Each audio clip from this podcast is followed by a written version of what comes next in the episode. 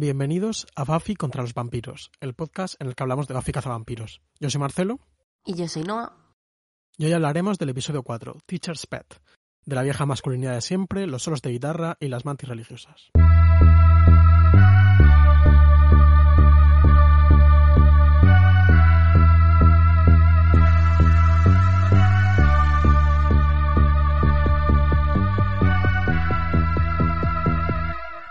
Hola, Noah, ¿cómo estás? Hola Marcelo. Bueno, yo estoy fatal con la alergia. Tengo muchas ganas de que me escuchen esta nueva voz de persona con muchísimos mocos. Eh, estuvimos a punto de no grabar el capítulo por esta circunstancia, pero luego decidimos que hay confianza. Sí, ya a estas alturas eh, yo creo que nada puede asustar a, a nuestros fieles seguidores.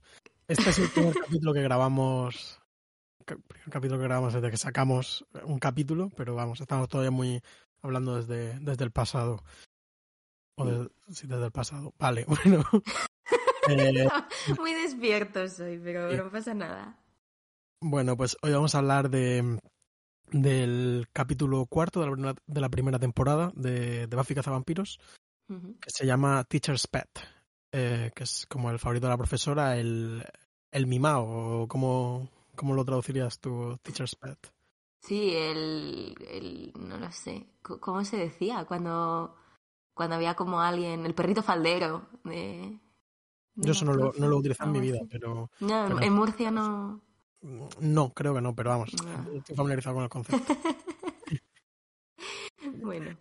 Eh, bueno, pues este capítulo se emitió el, el 24 de marzo de 1997 y bueno, aquí ya en los anteriores estábamos viendo como gente que ha trabajado muy poco en Buffy, nombres un poco extraños, pero estos son. Intervienen dos clásicos indiscutibles. El capítulo está escrito por David Greenwald, que es un. Vamos, una persona muy importante en Buffy. Es, escribió ocho capítulos y dirigió también cuatro. Y luego. Eh, a partir de la tercera temporada, a partir de la cuarta temporada de Buffy, eh, bueno, como sabemos, hay un spin-off eh, sobre Ángel, el personaje Ángel, y él es el co-creador junto a Josh Whedon de, de, esta serie, donde se implica un poco más todavía y escribe 15 capítulos. Y bueno, ha trabajado en varias series. Eh, al parecer co-creó una serie que se llama Profit, que no sé si te sonaba. Se pero... supone que es como súper de culto. Yo es la primera vez que, que escucho hablar de ella, pero pintan, pintan guays las dos. Profit pinta muy chula, lo que pasa es que es verdad que, que, es muy corta, entonces entiendo como que la cortaron enseguida y a lo mejor no, no se desarrolla casi nada, pero a mí me, me, da mucha curiosidad. Bueno, que al parecer, según Wikipedia, pues es una serie como muy, muy interesante, que tuvo como mucho éxito crítico, pero que no la vio nadie, y que se adelantó como a la moda esta como de series ya HBOsas, maduras, oscuras, etcétera. Y luego, aparte de eso, pues creo también, o co-creo también la serie Grimm, que yo me suena que existe, pero no, no tampoco la he visto. Igual, pero seguro que, que, alguno de nuestros oyentes está seguro que sí que la ha visto, porque tal sí que me, creo que aquí en España ha tenido su, su recorrido. Y esta yo creo que fue un poco serie Tumblr también. Sí, no... sí, lo que pasa es que yo la mezclo, creo, con la otra, con la de eh, Eras una vez y no sé qué. Sí, sí. Sal, debieron salir más o menos a la vez, yo esa tampoco la vi. Y bueno, el director es Bruce Seth Green, que no tiene relación con el famoso actor Seth Green, que después aparecerá en Buffy interpretando a un favorito del público llamado Oz. Sí, un personaje muy, muy querido por todos. Y bueno, Bruce Green también dirigió ocho capítulos de Buffy, tres de Ángel, es un tío también, bueno, este payo es una, debe ser una auténtica leyenda de la televisión. Lleva, empezó a trabajar en el año 70 y bueno, entre sus créditos está Coche Fantástico, MacGyver, la serie de la cosa del pantano, Babylon 5, Sena, La Princesa Guerrera, Hércules Embrujadas, etcétera. También dirigió. Dime, dime. ¿No? ¿El que viví? Dime, dime, no. Que también dirigió un capítulo de Las Chicas Gilmore, que es eh, el 13 de la primera temporada, que es el capítulo en el que Rory y Lane eh, quieren ir a ver un concierto de The Bangles, pero no se puede. Es verdad, también muy buen capítulo. Pero ya te digo, si os metéis en, en, la, en el IMDB, veréis como que todas las series desde pues, el 70 al 2001, eh, él ha hecho algún capítulo, vamos. Que eso, que no hay. Dawson mucha... crece también. Sí, total. Que no hay mucha información de él. Eh, no trabaja desde el 2001, como digo. Debe ser una persona bastante mayor. no hay tampoco demasiadas fotos, ni nada, como he intentado como estimar su, su edad. pero Esperemos bueno, que esté bien. sí. Sí, yo entiendo que si, que si hubiese, que si hubiese muerto, eh, nos lo dirían. Estaría- habría, habría alguna noticia o algo así, pero, pero eso. Entonces, eh, Noah, eh, cuéntame los, los resúmenes de este capítulo. Venga, te voy a leer otra vez dos sinopsis y yo creo que nos vamos a quedar con esta fórmula porque, porque a veces nuestras fuentes nos fallan. Eh, la, la sinopsis de la Buffypedia, que yo creo que está, está guay, es misteriosa, dice, la obsesión de una, pe- una profesora sustituta con Sander le resulta halagadora a este alumno enfermo de amor, pero es alarmante para Buffy. Está muy bien. Está guay, es misteriosa. Luego está el resumen de Disney Plus, que es como me la suda. Y dice, Sander se pilla de una profesora sustituta. Bueno, se pilla es una traducción mía, ¿no? Sander tiene un crash. False, creo que en inglés. Claro, false. para- bueno. Sí, cae rendido a los pies de una profesora sustituta que en realidad es una hembra de mantis. Aquí se está perdiendo como en la traducción este término de la she mantis, que vamos a ver que, que acuñan como para nombrar a este monstruo. Pero vamos, que aquí se la suda, o sea, ya te están reventando todo el concepto de- del capítulo, que tampoco es que el capítulo haga muchos esfuerzos por mantenerlo en secreto mucho tiempo, pero bueno. Eso, te- eso te iba a decir, que es un capítulo Sí. eh, especial- especi- especialmente poco sutil. Entonces, Sí, es sí, sí, apropiado sí, que- sí. Tiene la un elefante gigante, pero bueno. y, mm, y nada, bueno, eso es. Ganas.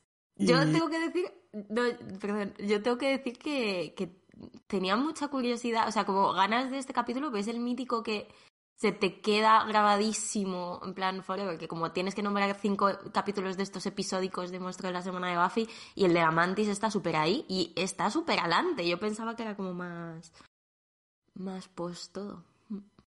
Eh, sí, yo creo que le beneficia mucho ser de los primeros. Entonces, eh, creo como que se beneficia mucho de tener como ese impacto inicial, porque bueno, pues también es el primer monstruo monstruo que vemos, que no Mm. es un jambo disfrazado, aunque bueno, no, es, es un animatrónico, creo. El, el, el bicho, la, la mantis. Pero entonces como que se beneficia de eso. El capítulo, bueno, creo que los dos opinamos que no es muy bueno. Está bien, No. yo me lo he pasado bien viéndolo y eso. Es divertido y tiene mucho peso anecdótico y eso, y como que el concepto se te queda, o sea, tiene mucha gracia, pero sí que de los que llevamos, y yo creo que en general de esta primera temporada entra como en el tier de pues los que son un poco reguleros, los que son ya más, más serie B casi, ¿no? Hay momentos en este capítulo en el que pues parece que están casi parodiando, pero no es una parodia, yo creo que es 100% así, ¿no? Pero que parece más esta parodia de como serie de jóvenes investigadores de Los Ángeles, como que tienen movimientos y gestos y cosas que son súper cliché y se nota que está menos cuidado que, que los anteriores. Sí, to- totalmente, totalmente.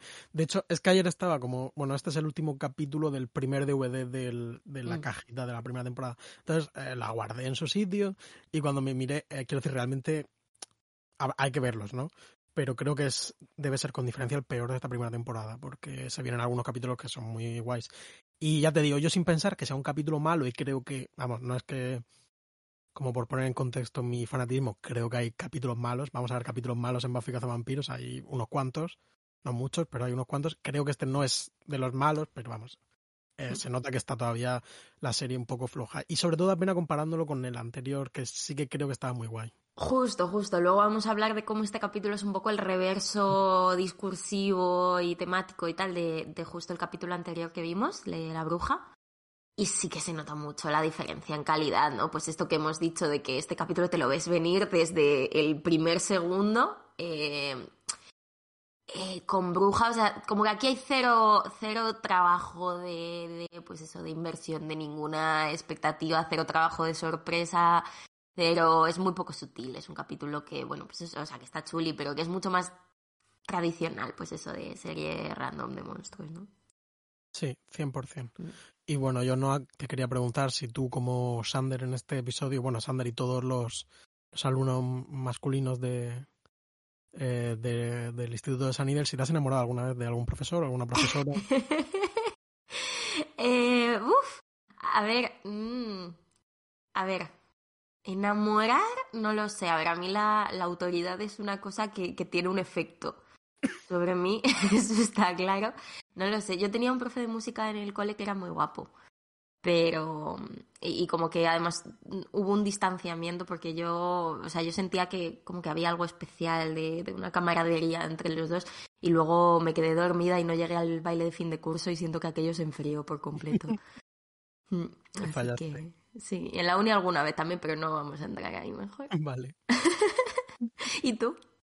Eh, pues yo no, jamás. Eh, ¿No? de hecho, eh, a mí como a ti, pues también tengo esa faceta como un poco, pues eso, uh, fan de la autoridad, eh, pollón y tal. Entonces, esto es un como un lugar común que a mí me, sobre todo ahora ya no tanto, pero me gustaba como ver en las, en las pelis y tal, era como me sentía identificado, pero no me, no me, pas, no me ha pasado. No te pasó nunca. ya, a ver, bueno, si Giles cuenta, ya, claro. Nos ha pasado a los eh, pero solo recuerdo, de hecho, una profesora que me haya resultado como mínimamente, vamos, mínimamente no, que era, era una profesora bastante guapa, eh, y que bueno, me gustaba porque era guapa, pero tampoco mucho más allá de, de del, simple gusto, del simple gusto.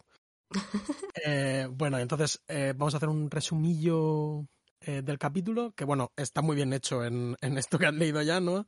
Sí, Sí, no, básicamente, pues eso, o sea, esta serie, o sea, este, uy, esta serie, esta serie eh, este capítulo va a trabajar fundamentalmente eh, pues como la temática de la masculinidad, ¿no? De como esta, estos roles y estas expectativas impuestas sobre el hombre en el instituto y, y particularmente cómo afecta eso a pues un chaval como Sander, que es un poco pringaete, que no tiene mucha experiencia sexual, que no tiene como mucha mucho poder social, etcétera, y entonces, pues es el tema de las masculinidades y un poco representado pues en, este conflicto, ¿no? En el que llega una profesora al instituto, eh, así como un poco depredadora, como muy, muy sexual, muy exuberante, etcétera, que ya desde el principio hay algo ahí chungui con ella que, que vamos a ir sospechando.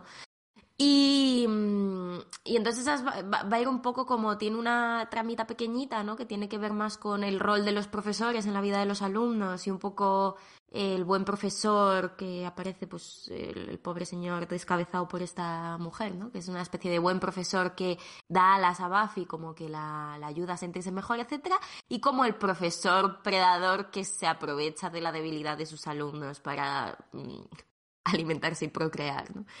Eh, y a nivel de personajes, eh, esto es 100%, o sea, es un capítulo que está muy centrado, a mí me hace mucha gracia como toda la charla de feromonas y tal, ¿no? Pero justo han elegido como un insecto y, y un poco pues toda la jerga reproductiva de los animales, ¿no? Entonces, eh, es un capítulo que va de las feromonas, ¿no? Es un capítulo de crashes en el que se va a desarrollar, por un lado, el crash de Sander en Buffy, ¿no? Y esta necesidad de sobrecompensar que va a tener Sander cuando eh, aparece Ángel en la vida de Buffy y vamos a ver también cómo se desarrolla el crash de Buffy en Ángel.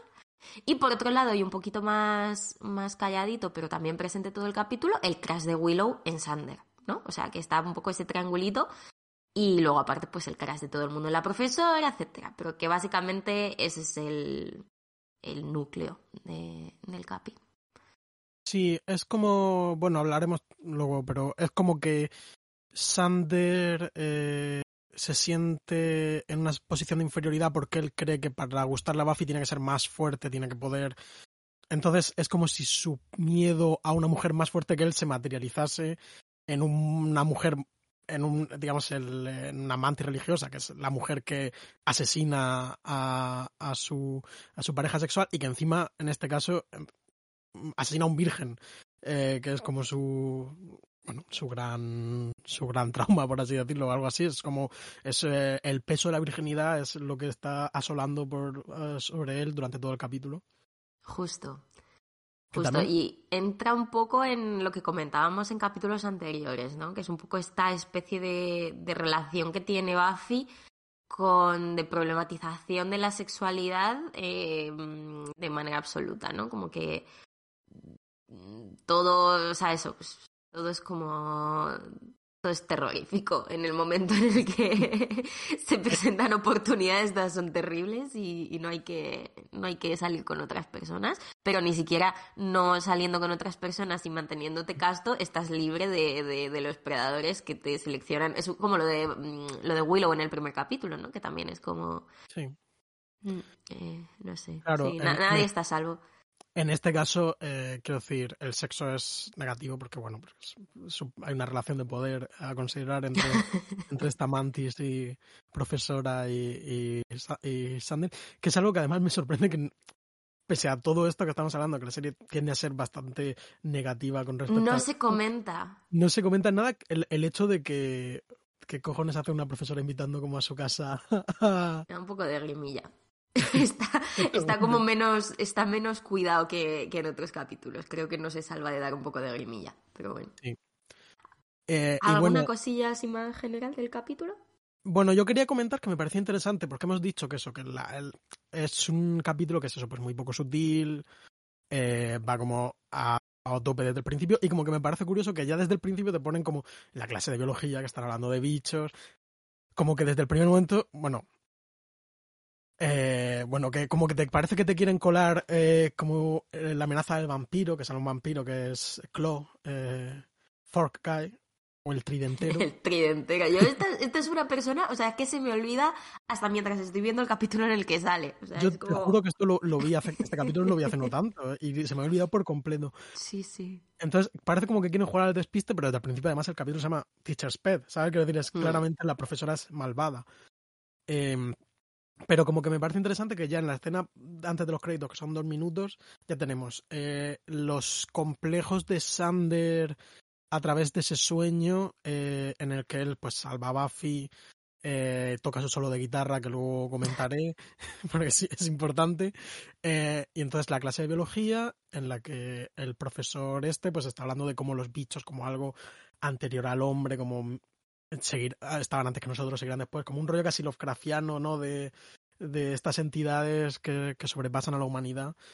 Y ya hay como que te, lo, te hacen como un mini resumen temático de, de, lo que va a pasar. Y me parece como interesante también, como, vale, perdemos el factor sutileza y dos eh, sorpresas, pero también me gusta como que vaya todo a una, ¿sabes? Como un, como un puñetazo. Sí, sí, sí, sí, sí. Está, está toda la carne en el, en el asador ahora mismo con. Sí, esto ya lo hemos visto además, como siento que en el piloto, ¿no? Pues esta cosa de estamos hablando en clase de la peste negra que tiene como cierta relación, ¿no? Con lo de los vampiros, la plaga, el no sé qué, como... Pero aquí es 100%, y esto yo creo que lo vamos a ver más, la típica de serie procedimental en la que, oh, qué casualidad, justo estamos hablando de, de justo la cosa que vamos a necesitar, porque a mí me parece que se presta una cosa muy divertida, que es que Buffy resuelva el caso haciendo los deberes. ¿No? Como que es muy cuco. A mí me toda esa parte en la que es como, venga, voy a llegar a la biblioteca. Uy, ¿dónde están los libros de, de insectos? Y luego cuando le explica a Sander, pues mira, no, es que eso se llama eh, feromonas. Como que me parece muy simpático. está, está muy bien, Buffy. Con el insecticida. Sí. Eh, eh, echando un ojo antes de grabar esto, preparando, que no sé, bueno, imagino que si conoces la web esta de TV Tropes, pues tienen como un recap de todos los capítulos de, de Buffy también. Entonces eh, eché un ojo a ver qué decían de este, a ver si me había capado algo o, tal. Y entonces eh, lo, llamaban a esto como eh, Lecture as Exposition, ¿no? Clase, una clase que sirve de exposición en vez de el que aquí también, por cierto, el Giles nos recuerda quién es The Master y que estamos en la boca del infierno, pese a que, que le llama Our Local Vampire King, que me gusta. Vampire. literalmente hay eh, tres personas en el mundo aparte de él que saben, que saben quién es The Master y se lo tiene, pero se lo tiene que recordar. Eh, y bueno, eh, que me gusta también mucho el final del capítulo. No solo el final es, a mí me parece como emocionante y como extraño que vayan ahí, porque este personaje que dura diez minutos, bueno, menos, tres minutos en la serie, marca mucho a Buffy Sí, a mí eso es una de las cosas que más bonitas me parecen de, de este capítulo, que en general es una tontería, pero siento que ahí como que como que rasca un, poquito. Como un cariño mm. a eso y al personaje, que de hecho la vemos llorar, que es algo rarísimo en la serie. Justo. Mm. Eh, por la muerte del profesor este, y al final pues ella le recoge las gafas, eh, se las pone y de repente la cámara baja y vemos que hay unos huevos de, de la mantis. Bueno, eh, en el próximo capítulo haremos, veremos cómo se desarrolla esto. Sí, lo veremos seguro. Esto vuelve a aparecer definitivamente. Tenéis que ver, tenéis que escuchar el próximo episodio de qué ocurre con, esto, con estos huevos. Eh, bueno. bueno. si quieres, entramos un poquillo más como en el análisis temático, ¿no? De, del CAPI. Sí, sí. Vale, pues como hemos dicho, el tema principal es bueno, pues esta inseguridad adolescente masculina que tiene Sanders, yo creo que es muy atravesada por la idea de la virginidad, que es algo que yo creo que sobre todo en la ficción norteamericana institutos es como más relevante que, que, igual aquí en España, que también es relevante, pero a mí, por ejemplo, toda esta movida como, ¿qué? ¿Qué ¿Cómo va a ser Sanders virgen? No sé qué. En plan, como, evidentemente es virgen, ¿sabes? No pasa nada si se tienen 16 años, ¿sabes? A mí me parece curioso porque además yo tengo la sensación opuesta, o sea, yo tengo la sensación de que mientras aquí desde hace mucho tiempo, porque en plan tú piensas en los referentes de series eh, pues de los 2000 de adolescentes y no sé qué, lo que tienes es como compañeros, ¿no? Y luego, o sea, Mm. Que, que, yo siento que al revés, que aquí se tiende a sexualizar más el instituto como, como idea, ¿no? Y como lugar, que en Estados Unidos, que realmente son más conservadores y tengo la sensación de que en sus series mm, como que el sexo es una cosa que se omite más. Entonces, a mí me llamó de repente la atención de como cómo aquí la gente duda, o sea, cómo Buffy tiene la duda en, durante este capítulo de que Sandra es virgen que es verdad que llevamos tres capítulos viéndolo sobrecompensar mucho su Claro, sí, es verdad que tampoco, lo, tampoco lo conoce mucho, pero quiero decir, ella mm. es virgen, por ejemplo. Mm, eh, y, lo sigue siendo durante bastante tiempo. Y lo va a seguir siendo durante, durante un mm. tiempo, sí. En plan, esto no lo sabemos. Quiero decir, esto es, importante luego en la serie. Sabemos que Buffy es virgen. Eh, puede ser que en España esté más sexualizado, pero creo como que el trauma de la virginidad Mm. el llamar a alguien virgen y tal, bueno, esto me da, me da la impresión de que es una cosa más... Eh, yo tengo un recuerdo, o un recuerdo de estos de uno de mis primeros recuerdos, así de estos que yo puedo tal, que era estando yo en el en infantil, como en el, en el, en el patio de, de, de, los niños pequeños, que es básicamente un arenero asqueroso, ¿no? Mm. Eh, estás ahí como si fueses un perro, hay una, hay una verja y como que la verja da al patio de los mayores, ¿no? Y recuerdo como a unas niñas de las mayores, pero que estarían en segundo de primaria o en tercero de primaria, acercarse a, mm, a la verja y preguntarme a mí, que tendría pues tres o cuatro años, ¿eres virgen o eres corazón? Y yo de no entender nada, en plan de que es una, una virgen no soy, pero qué es lo otro, y como de rayarme muchísimo y de que las niñas se riesen y tal. No lo sé. Es un trauma que existe ahí. definitivamente, no digo que sea solo una cosa como de Estados Unidos ni nada de eso, quiero decir, es como un, de hecho es como una idea bastante como dañina para, yo creo, para mm. todas las... Eh, todas las psiques adolescentes. adolescentes sí. Eh, y es bastante, mm. en general, como una idea bastante horrorosa ya de casi de concepto, la de la, virginidad. Que bueno, seguirá teniendo desarrollo en la serie. Como... Sí, que bueno, también tiene sentido, ¿no? Porque al final está muy metida en todas estas cosas. O sea, cuando pues, Buffy al final va a tirar de forma muy interesada, ¿no? Pero va a tirar mucho de mitologías y mm, pues esos relatos mm, arcanos varios y ahí siempre es como sangre de cinco vírgenes, ¿no? Sí, sí, no, no, no critico que la serie lo, lo utilice, mm. nada, simplemente hago una crítica del concepto a, sí, sí, a, nivel, a nivel, cultural. 100%. eh, bueno, quería entrar como en esto, que porque creo que es como un código que ahora igual es un poco más eh, arcano de, entender, pero, pero creo que en su momento debía ser un poco más claro, que es eh, lo que he dicho, el solo de guitarra. Que el rock, el rock como, como, sí, como lugar de la masculinidad, ¿no? Eh, porque además es que suena luego cuando la profesora le invita a, a, su casa, de repente suena... Me encanta eso, cuando de repente le dan una buena noticia y entonces el montaje este asociativo como de, ¿no? en plan de, él se pone tan contento que oyes el solo de guitarra y vuelves a meter ese plano. Eso me parece la, la, decisión de montaje más graciosa de todo el capítulo. Es, es bastante guay. Mm. Bueno, pues eh, a mí me, me pareció curioso porque... Eh, bueno, porque él toca un solo como de, de hair metal de los años 80, como muy exagerado, como bueno, similar al que podría tocar, pues, por ejemplo, Marty McFly en, Regreso al Futuro. Em, y, y, sin embargo, en el bronce no suena esa música jamás. Suena como música post-grunge y tal. Entonces me acordé del famoso beef que hubo entre, entre Nirvana y Guns N' Roses. Tú no sé si eras consciente de, de esto. ¿No? Pues al parecer los Guns N' Roses cuando salieron, que son, bueno, de finales de, de los 80, cuando salieron Nirvana eran muy fans y tal, pero Kurt Cobain se quiso desmarcar completamente de estos. Eh, al parecer se negó a, a, a, ir de gira con ellos, que, le, que les invitaron. Eh, y incluso llegó a, a, insultarlos, decir que eran homófobos, sexistas, que no tenían absolutamente nada que ver con, con Nirvana, eh, que no podías estar de su lado y del suyo, que son declaraciones como especialmente agresivas, porque no es el, el rollo típico de, de Kurt Cobain.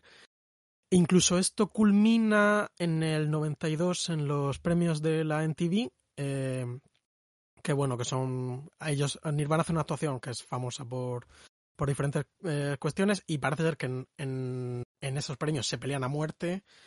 Eh, Axel Rose le dice a, a Kurt Cobain que o calla a su novia o le va a pegar una pasada de hostia. Madre mía. Eh, bueno, incluso en el vídeo se puede ver en YouTube y lo recomiendo.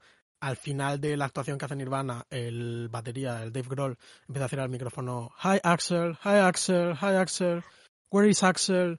Eh, y bueno, luego parece que se reconcilian y tal, pero como que en este momento, en el 92, eh, 93, hubo una oposición muy clara entre este tipo de cultura alternativa eh, que creo que más o menos es la de la que deriva toda la estética de Buffy Vampiros, con uh -huh. este rollo eh, hipermasculino de estrella del rock de eh, un poco anterior, que es el que representa a Sander en este momento. Sander sale de ahí y tiene como este rollo arcaico de que se representa por la música. Bueno, me parece un guay. Eh, creo que Qué es, chulo, no, no, no, no, claro, le aporta una dimensión de significado importante.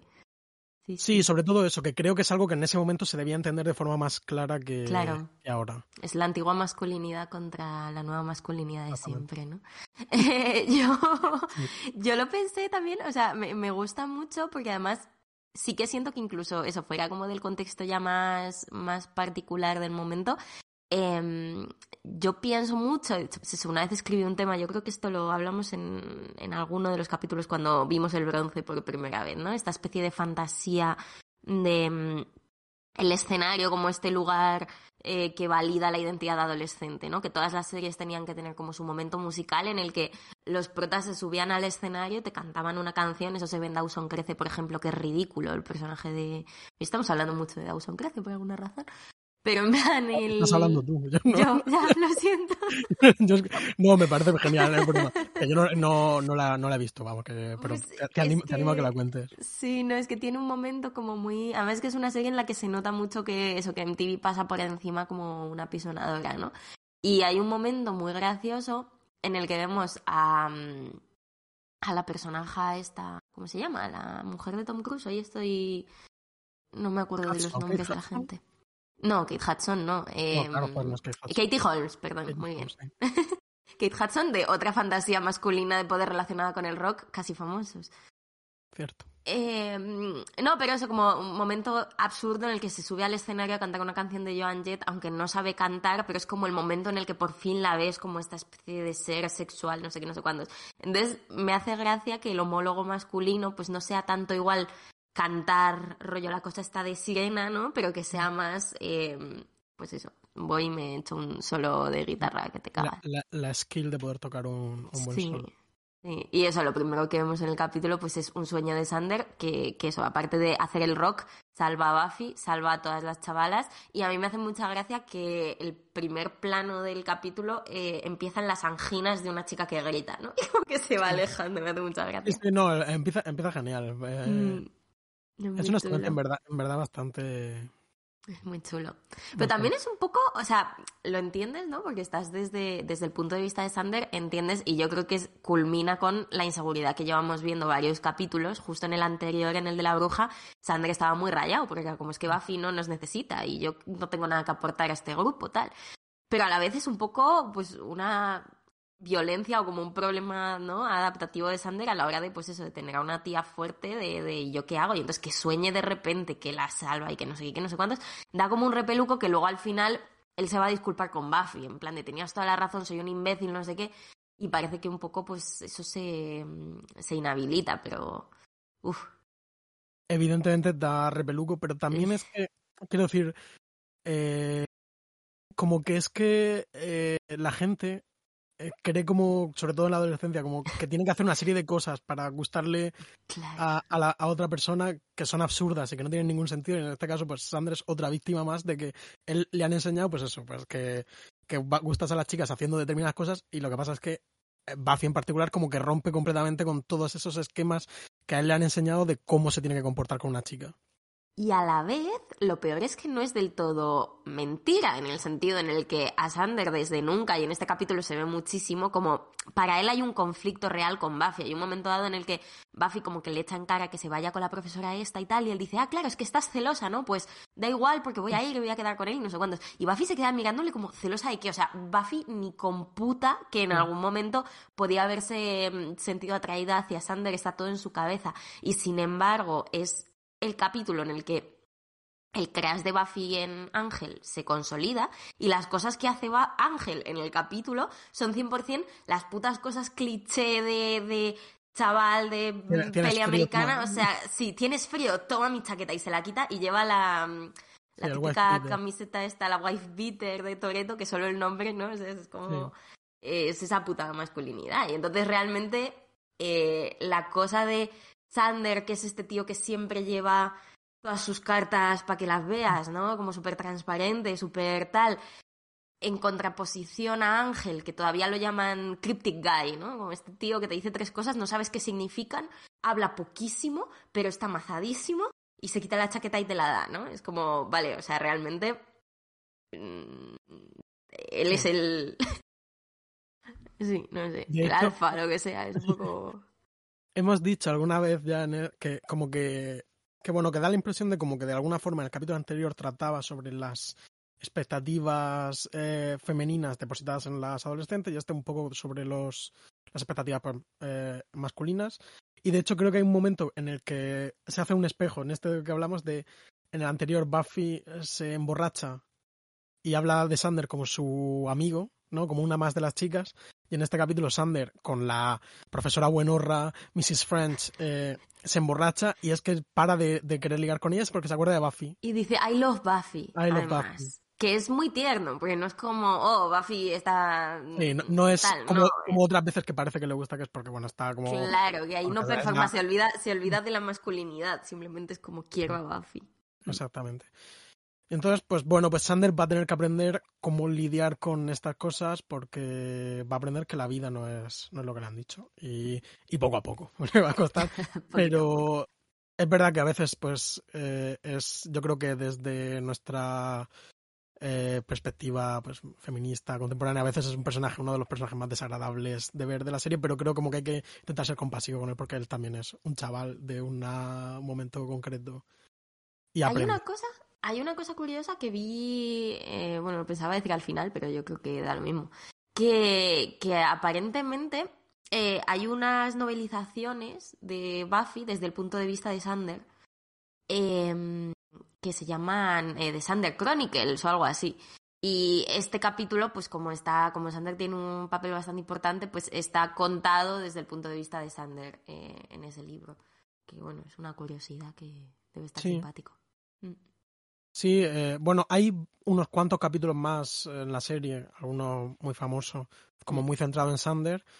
Eh, este capítulo es que es el 90% desde la perspectiva de, de, Sander, solo hay un par de cosillas de mm. Buffy yendo como al parque y tal, a por, el, a por el. El tridentero. sí. Eh, bueno, continuamos con algunos análisis de este tipo. Eh, bueno, vemos como que además eh, los de la clase pues se ríen de él, y dicen tú no ligas ni para Dios, no sé qué. Los chats que se supone que van ahí de, de súper mm, gente con mogollón de experiencia tal, luego aparecen también en la mazmorra con Sander porque también son vírgenes.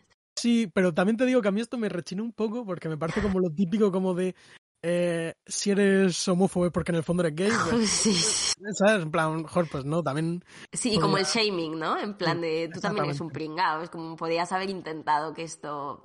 Que haya como un amago, ¿no? En Willow que dice, ay, no, a mí me parece muy tierno. Sí, pero... Como, no, está un poco de más todo. Pero fíjate que Willow dice en plan, los chicos como vosotros que hacéis lo correcto... ¿Qué? En plan, joder, yo qué sé. es que... No, no, no, digo que te fueras a tu profesora, pero tampoco, tampoco si lo correcto es, no sé. Está bien como no mear por ser virgen, pero yo qué sé, es muy complicado. Está enrarecido, es de estas cosas que cuanto más las dicen, más raro mm. queda. Eh, bueno, que a mí me parece también curioso como la comparación con el director Fluty eh, y como su, su obsesión con que los alumnos tengan una salud mental estable que eh, en Sanidad debe ser dificilísimo porque cada capítulo muere uno o dos. Mm. Eh, y, además aparece el cadáver y todos los cadáveres. Pero nadie se acuerda. Lo pasan mal por las mismas cosas que mm. nosotros. como, ah, muertos. Bueno, vale, pero. Sí. Mm. Eh, y nada, como, es como este Fluty que es pues cero eh, Chad, ¿no? Es lo, opuesto, es el beta, ¿no? El, el Z. Y nada, pues simplemente eso, como que al final, pues Sander cuando ve lo que ha pasado, de hecho me gusta como que hay un plano en el que se ve como a Sander como a sentir mientras Buffy da machetazos a la, a la mantis, y al final él grita pidiendo help, help. Y entra Buffy, lo salva, él ah. observa y dice, bueno, vale, lo acepto, soy idiota. Sí. Aprendió la lección. Un aplauso para él. Efectivamente. Al final le cuesta un poquito, pero al final llega. Sí, también es un poco... son dos días, son dos días de su vida, o mucho, tampoco. Sí. Y luego, yo qué sé, también, o sea, estamos hablando un poco de, pues eso, estas masculinidades, tal. También, o sea, llevamos como tres capítulos seguidos de podcast en el que todo lo que nos salen son como análisis chuscos de género, pero es que son capítulos que están muy ocupados con, con como eh, desempaquetar estos roles, ¿no? Eh, que a mí me raya un poco eh, en toda esta cosa, ¿no? De la profesora depredadora, mantis, no sé qué, que se les cuelan también bastantes cosas un poco chunguis, ¿no? Rollo. Eh, Buffy hace un comentario que está un poco de más, ¿no? Cuando están en el. en el. en, la, en el comedor, este. cogiendo como salchichas deconstruidas, de como hot dog con sorpresa asqueroso americano. Hay un plan de este tipo de comida que la echas y suena chof. Y están ahí charlando en la fila y, y como que le dice a Sander en plan de, claro, es que eh, eh sois demasiado jóvenes e ingenuos como para daros cuenta, como para haceros la pregunta de por qué esta tía no es capaz de encontrar a alguien de su edad y por qué eh, se ha tenido que hacer como todas estas mejoras quirúrgicas, no sé qué, ¿sabes? Como que ahí hay un shaming sexista tal, ah, que es un poco raro. Es, es, una, es un momento un poco raro en el que parece genuinamente, eh, sabemos que no, pero es como lo que dice una persona que está realmente celosa. sí, justo, justo. Está como raro, tonalmente está raro. A mí este capítulo me hace gracia porque tiene varias cositas que me parecen un poco como glitches de todavía no está bien formada la serie y entonces de vez en cuando vemos cosas que, que como que no deberían estar ahí. O sea, hay un momento en el que aparece la policía eh, cuando está Buffy patrullando, que además es la primera patrulla la primera patrulla de Buffy, yo creo que vemos, que luego se va a convertir en una cosa súper habitual en la serie. Y como que hay un momento en el que están peleándose con los vampiros, no sé qué, aparecen la policía, yo creo que no vuelve a haber policías en toda la serie. en algún momento, pero vamos, es completamente inútil y... Una cosa muy rara. y también hay una cosa que, yo no sé si te acuerdas, eh, que te dije como en el, en el segundo capítulo, en, en la cosecha parte 2, en la cosecha, como que te dije que no había más flashback en toda la serie y en este capítulo hay otro flashback del principio de como Sander de repente recuerda la clase que precisamente su profesora le dio sobre la mantis Sí, uy, hilando, hilando conceptos. Bueno, se aprende en clase. A mí me hace gracia lo que decías tú también, ¿no? De cómo le dan clases interesantísimas a estas personas, como súper específicas.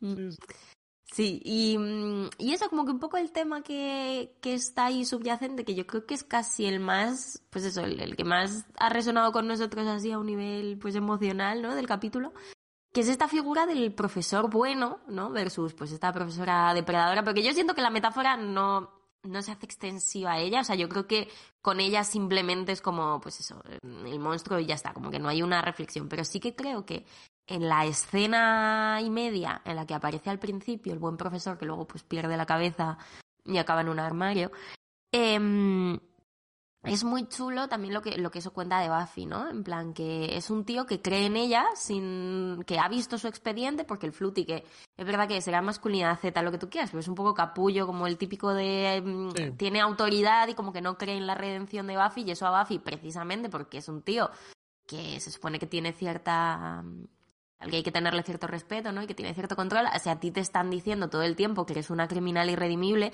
Hay una escena eliminada del capítulo que, que lo leí en la Buffypedia que mm, decía algo así como que Buffy eh, tenía una conversación con Willow en plan de sí, pues resulta que Fluty le ha enseñado a este señor mi expediente académico y soy, estoy como, yo caigo en el punto medio entre Charles Manson y una cosa muy mala. O sea, como esta especie de, de, estigma que hay sobre ella. Y este profe pues simplemente le dice como sé que lo que pone aquí tal, pero vamos a probar que no tienen razón, eres una tía súper lista, en plan me acabas de mentir en la cara con mogollón de recursos y lo has hecho súper bien, o sea, a ti lo único que te falta es sacar tiempo y aplicarte un poco, ¿no? Y eso a Buffy le emociona muchísimo porque es verdad que nadie, ni siquiera su madre, mmm, ha demostrado hasta ahora esa confianza en ella, ¿no? Entonces yo creo que, que luego Buffy, su manera de resolver este caso sea como pues volcándose en los libros y aplicándose al estudio y tal, y, que se ponga luego ya tan triste, lo que decías tú, la vemos llorar, eh, está descompuesta. El final es súper bonito, que no hacía ninguna falta y en otro contexto, o sea, normalmente la gente que se muere en Buffy, pues colateral y nos da lo mismo. Y aquí mmm, Buffy sufre y cuando encuentra las gafas del profe siente mucha lástima y abre el armario para meterlas en la chaqueta, como que ahí hay una cosa que, que, de repente sí que se ve una vulnerabilidad en Buffy y tal que me parece súper chuli. Bueno, totalmente. eh, sí, como es esa clase de mm, sensibilidad, de cariño, de, pues eso, como de respeto a, a, los personajes en determinados momentos clave que yo creo que son, bueno, pues son muy típicos. No, no es, evidentemente, no es una cosa que solo pasa en Buffy, pero creo que Buffy lo, lo hace muy bien y que la diferencia de, de otras series, porque es verdad que es no tenía ninguna necesidad, podía ser, ¿sabes? Quiero decir, eh, si el profesor no le hubiese caído bien a Buffy, tendrían que haber resuelto el caso igual, ¿sabes? No, Justo. No es que, le, por ejemplo, yo que sé, por ejemplo, en el capítulo anterior, Amy, la, la animadora, eh, pues tampoco es que cayese mal, pero tampoco es que tuviese como una implicación emocional con Buffy más allá de dos palabras. O, mm. o cualquiera de las víctimas de la bruja, ¿no?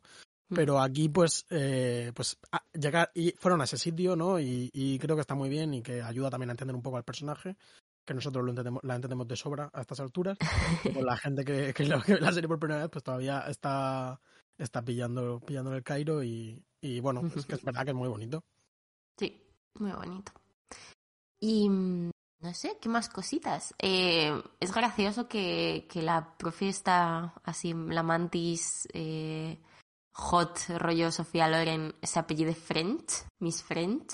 Sí, como este exotismo eh, sexualizado eh, francés. Eh, sí, en general es un personaje. Yo lo que pasa es que mmm, tengo curiosidad porque llegaremos a un capítulo que yo siempre mezclo en mi cabeza, que es el de la momia inca o algo así. Uf, Inca Mami, uf, sí, sí, sí, sí. Que es bueno. como, que lo he mirado y es en la segunda temporada, creía sí, que era, sí. estaba más cerca.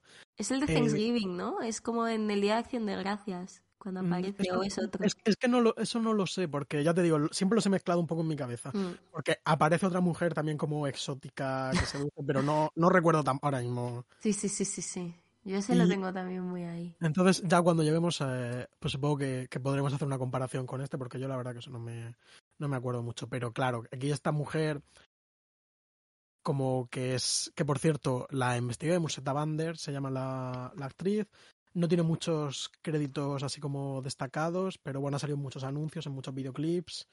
Sí. Eh, sale en la peli de Mortal Kombat o en una de las pelis de Mortal Kombat y hace de mujer de Will Ferrell en una peli que yo no he visto. Debe ser de las pocas de Will Ferrell que no, que no he visto, que es Kicking and Screaming, sobre como un equipo de creo que de béisbol o algo así. ¿Se llama Kicking and Screaming?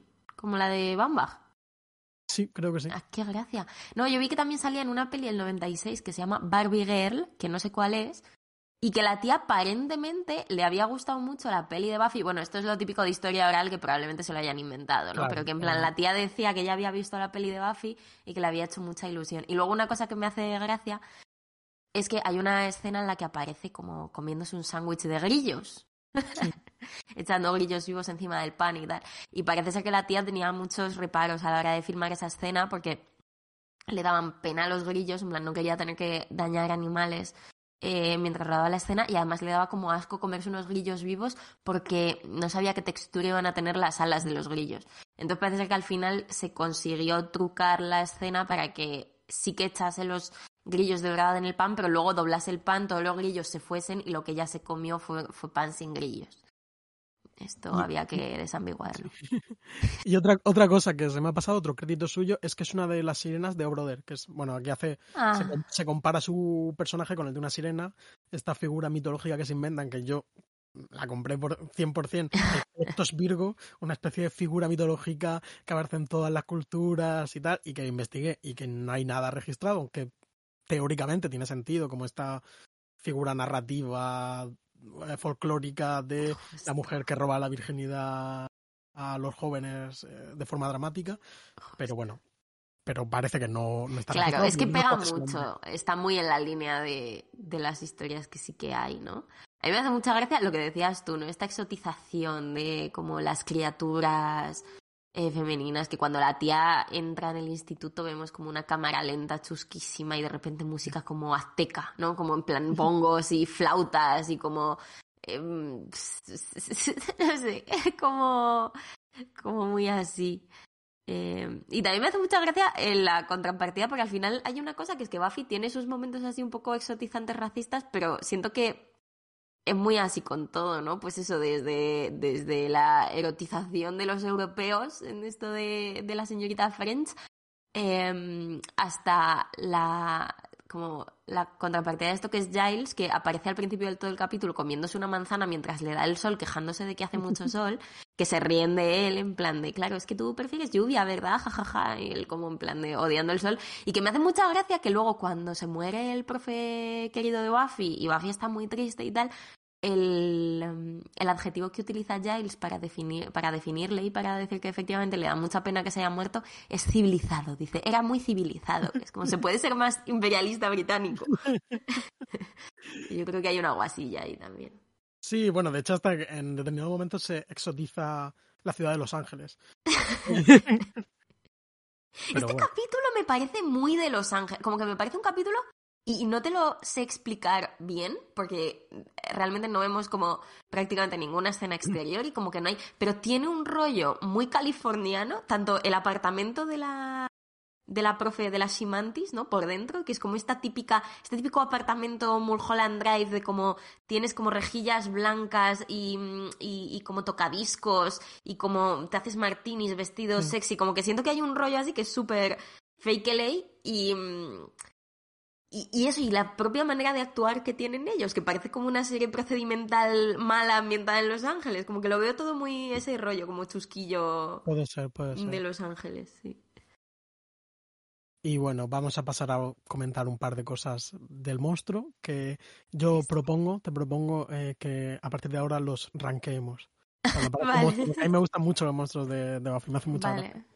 Ya veremos. Venga, pero lo rankeamos en Mm. plan, como vamos haciendo un ranking en el que bajamos y subimos de puesto a las criaturas o simplemente Eh, les damos un número. Eh, yo haría un ranking, ranking, de bajar de Vale. puesto. En el próximo capítulo que haya un monstruo decidiremos si es mejor o peor que la mantis, que yo creo que va a ser mejor, sinceramente, porque creo que este es- esta mantis que es un poco... es lo que decías tú, como de que parecía como que te iban a enseñar solo las carras. eh, Sí, tal, al y al principio. final aparece de verdad. Y no, y sí, como que no está muy a la altura. Yo creo que más que por el monstruo, por cómo se mueve, ¿no? Es como, parece que está como, ah, me hace muchísima gracia la escena en la que la mantis aparece haciendo el pito pito gorgorito. La verdad que hay que valoro el, el sinceramente. Y que bueno, que es un que es un bicho que salía ya en Babylon 5, es el mismo bicho. Subiremos la foto a las a las notas de Sub- Substack. Sí, que por Eh, favor suscribíos, que nos curramos aquí el blogcito, yo creo que tiene una gracia. Eh, que te iba a decir que, claro, tú me dijiste, es el bicho de Babylon 5, y dije, ah, pero claro, es que el, el guionista del capítulo estaba en Babylon 5, que supongo que también hay ahí cierta... Y el director enlace. también, quiero decir, supongo que Mm. habrá alguna clase de conexión. Entiendo que no es. Quiero decir, que debe ser un bicho que sale un capítulo o dos, no, no lo Mm. sé, vamos. No, no sé nada de esta serie de Babylon 5. Sí, Pero bicho que llama conocían a los de Props. Graf. Sí, de- de- definitivamente. ¿Cómo se llama? ¿Cómo se llama? Graf. Graf, con, con N muda al principio. N-G-R-A-T-H. Graf. bueno, perdona mi pronunciación babiloniana. Mejor que, mejor que Miss French. Eh, y nada, pues este bicho que es eh, que gira la cabeza de repente sin fuste. Eh, Bueno, la que gira la cabeza sin fuste es ella, eso te iba a sí, decir. Mm, A mí me recuerda mucho ese movimiento. Voy a aprovechar, esto es como classic eh, Noah, pero como no me conocéis lo puedo, me lo puedo permitir. Es eh, reivindicar la, mm, la película de Amy Heckerling, creadora de Clueless. De una película que se llama Bumps, protagonizada por Alicia Silverstone y por la chica esta morenita de Breaking Bad, que nunca me acuerdo cómo se llama que es una peli de vampiras, que creo que también está como muy en línea con, con el tema de este podcast, eh, y que es una peli como absolutamente demente, que parece como del Disney Channel, pero que está toda hecha con un CGI rarísimo y en la que también hay como muchos giros de cabeza 360 grados que hacen muchísima gracia. Tomo nota. Yo no, Fin no la he del visto. anuncio. Sé, sé que, sé que existe y tal. La Está muy que bien. No sabía que, que eras fan. Está- Pero sí, sí, sí, sí. La, la veré.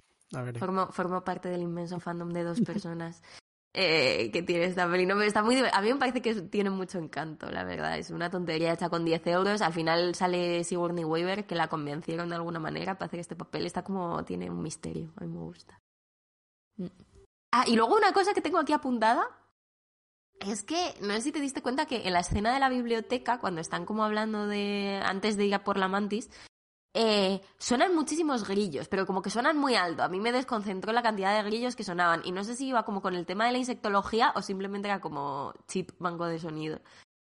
Supongo que será. Yo la verdad que no me di cuenta. Supongo que será una decisión consciente, vamos, sí. Pero la verdad que yo no, no, no caí en eso. Sí que leí en internet que luego el.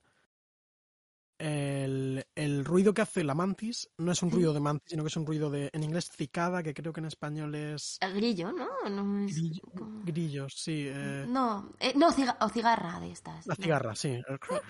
Sí. Pues parece ser que hace como. He hecho un ruido horroroso que, no, que nadie va a entender. Eh, Sí, pero... ah, mira, qué, qué gracia pone en Wikipedia, pone cicada, es un género de cigarras del viejo mundo de la familia de los cicádidos. Fíjate. Cigarra del, cigarra del viejo mundo. Cigarra del viejo mundo. Em, luego cosas... eh, Sander, su segundo nombre es Laval, aparentemente. Sí, y ¿O de hecho Label? me- Label. Eh, sí, de hecho, bueno, acabo de ver que lo tienes escrito en el guion tú también. que lo, Lo lo los en, cuanto, en cuanto salió en el capítulo lo busqué a ver si esto era como canon, en plan, se, se Sí, va para sí. adelante con esto y efectivamente parece que Lo sí. es. Alexander Label Harris. Muy loco. Nombre absolutamente random. Sí, bueno, es que esto de los segundos nombres. Tú tienes uno. Yo eh, me hago Marcelo y solo me hago Marcelo. Pero nuestra amiga Noah, no sé si lo quiere decir, pero tiene un segundo nombre. Lo tengo, lo tengo. Y es francés como el de Sander. Todos tenemos. bueno, next. Eh, bueno, eh, lo que hemos dicho, que es la primera patrulla de, de Buffy, que es verdad que esto loco será pues una cosa súper recurrente, de hecho, completamente recurrente. Mm. Sí, y es un poco rayante que, vamos, no rayante, pero que me llama la atención que yo supongo que precisamente porque es la primera patrulla de Buffy, tienen que, eh, aunque no se le ocurra mucho, pero es que ya digo, o sea, yo, me, me parece que es un capítulo, está un poco, algunas cosas es un poco, yo creo que les debieran decir, y tiene que haber un poco de character development como de esto, de esto y de esto, ¿no? Y entonces lo metieron un poco como se pudo. Entonces, em, hay un plano cuando está Buffy, eso, patrullando, eh, que es un señor borracho, así como creepy, que se le acerca y le dice, una chica no debería ir sola por la calle a estas horas, que es muy peligroso, no sé qué, jajaja. Que es también muy poco Buffy, pero supongo que está ahí un poco para, eh, pues, hacer explícito, ¿no? En este primer momento que el hecho de tener a una tía sola andando a casa por la noche, pues es como subversivo de alguna manera, ¿no? Y entonces te meten al típico señor Grimas que te dice un comentario incómodo y a Buffy poniendo una cara rara y yo creo que es relatable de alguna manera. Eh, sí, yo, yo sentí como que es que no es solo su primera patrulla, sino que va contra las indicaciones de Giles, que le ha dicho, no hagas esto, es, eh, bueno, es peligroso y tal, entonces como que ayuda, yo interpreto como que ayuda como a crear esta sensación de no está haciendo lo correcto y pueden pasar cosas. Sí, pero también es un poco como aclárate, ¿no? Porque en el primer capítulo estabas en plan de tienes que salir por la noche a pelearte con vampiros y ponerte en peligro constantemente. Y ahora es como, no, no salgas, que es muy peligroso, es un poco raro. Pero no Sí, pasa eh, nada. En plan, quiero decir, al fin y al cabo, si hay un vampiro como, como el payo este, Buffy se va a tener que enfrentar a él, ¿no? No van a poder dejar que haga, ¿no? No, se supone que su trabajo es ese, pero bueno.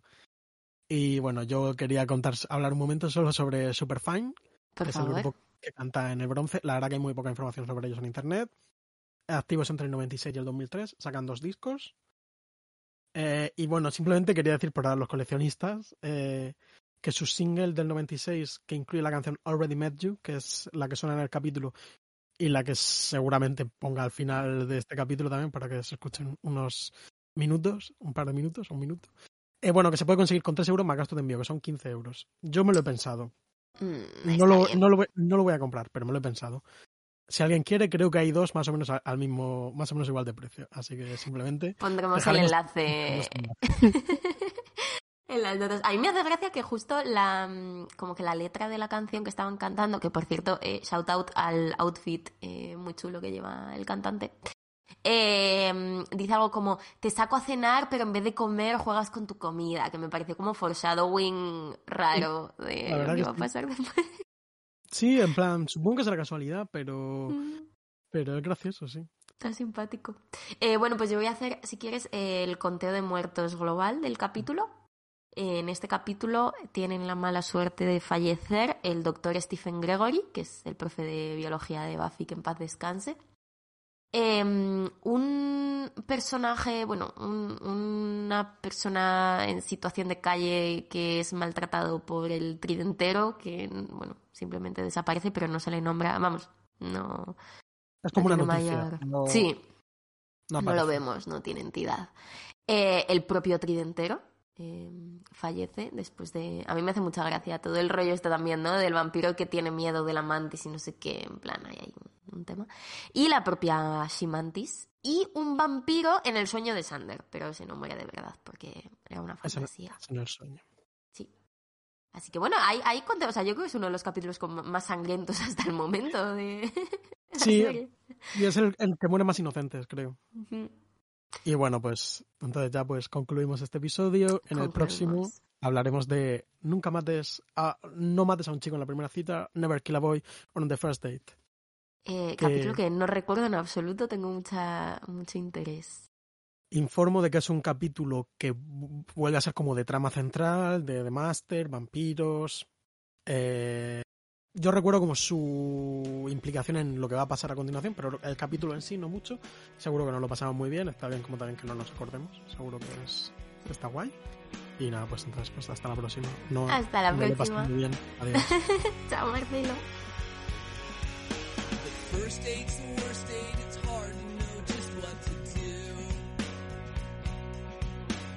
Take you to dinner, you don't eat, you just play with your food.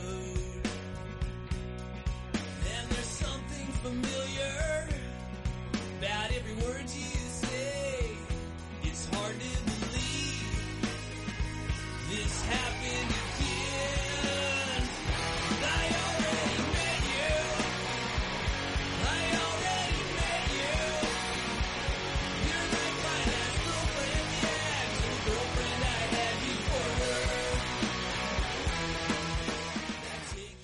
Buffy contra los vampiros es un podcast de Marcelo García y Noa Benalal. Podéis escucharnos en iBox, Spotify y Apple y escribirnos lo que queráis en la cuenta de Twitter arroba Buffy Podcast.